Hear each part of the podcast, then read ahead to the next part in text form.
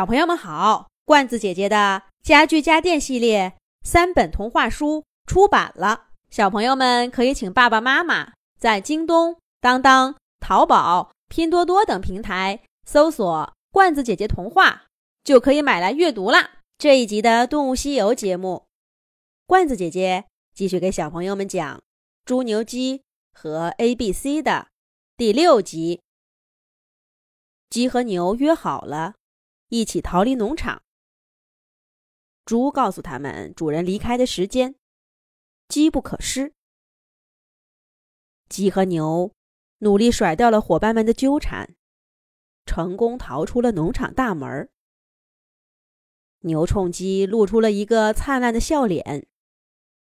鸡摇晃着机关回应他：“走吧，伙计，离开这个鬼地方。”像我们来的时候一样，去寻找未知的新生活吧。这句没有说出口的话，是鸡和牛共同的心声。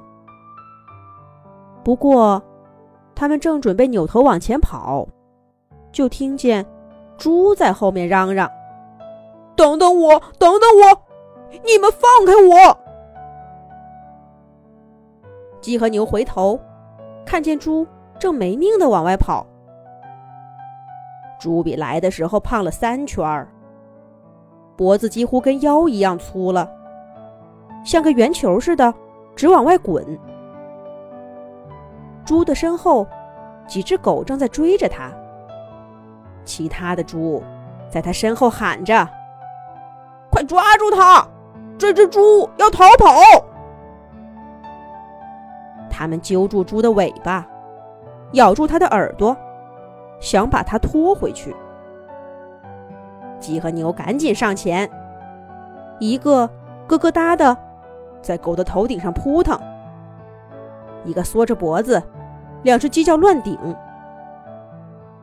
看到有人帮忙，猪自己也来了精神，圆滚滚的身体挣脱不了，干脆往地上一压。几只狗吃痛，一边往回撤，一边喊着：“快来帮忙啊！逃跑的不止这只猪，还有一只鸡和一头牛呢！快来抓住他们！”可是猪牛鸡早趁这个功夫跑得无影无踪了。他们一直跑到再也听不见狗叫，闻不见农场。那特有的味道，才大喘着气停下来，歇了好一会儿。鸡和牛才问猪：“你不是说农场的生活好极了，不跟我们走吗？怎么改主意了？”猪呢，把那圆滚滚的身体在地上一拱，激动地说：“好什么好？都是骗人的！”我再不走，等那农场主人把客人接回来，我就成了宴会上的一道菜了。鸡和牛本来没反应过来，等着猪又详细的讲了一遍主人临出发前说的话，这才心有余悸的说道：“这么说，咱们刚刚是一场生死之战呐！”猪把头点得像捣蒜似的，说道：“可不是嘛！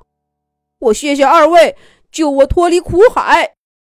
以后啊，我再也不想提农场这段生活了，简直是噩梦。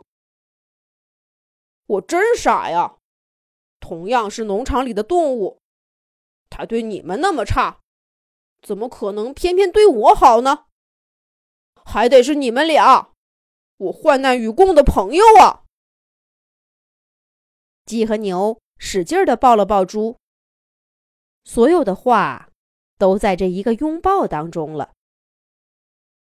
接下来的故事，我们大家就都知道了。牛带着猪和鸡漫无目的的奔跑，一不小心掉进一口井里。谁成想那口井……竟然是字母王国的暗门牛第一个从隐秘的地下通道滑进了字母王国，见到了久违的朋友 A、B、C。牛立刻吵吵着，不能丢下猪和鸡。于是，字母王国便在 A、B、C 的强烈要求下，张灯结彩的出现在了猪和鸡的面前。听完这段惊心动魄的故事，猪牛鸡羡慕的对 A、B、C 说道：“还是你们好啊！瞧瞧，这字母王国多棒，又漂亮，人又多，简直没有烦恼。最重要的是，你们这些字母是这里的主人呢。”猪牛鸡说着说着。又难过起来。他们想到刚刚去农场的时候，那么开心的憧憬着未来，直到最后才明白，所有动物的命运都攥在那位农场主人的手中。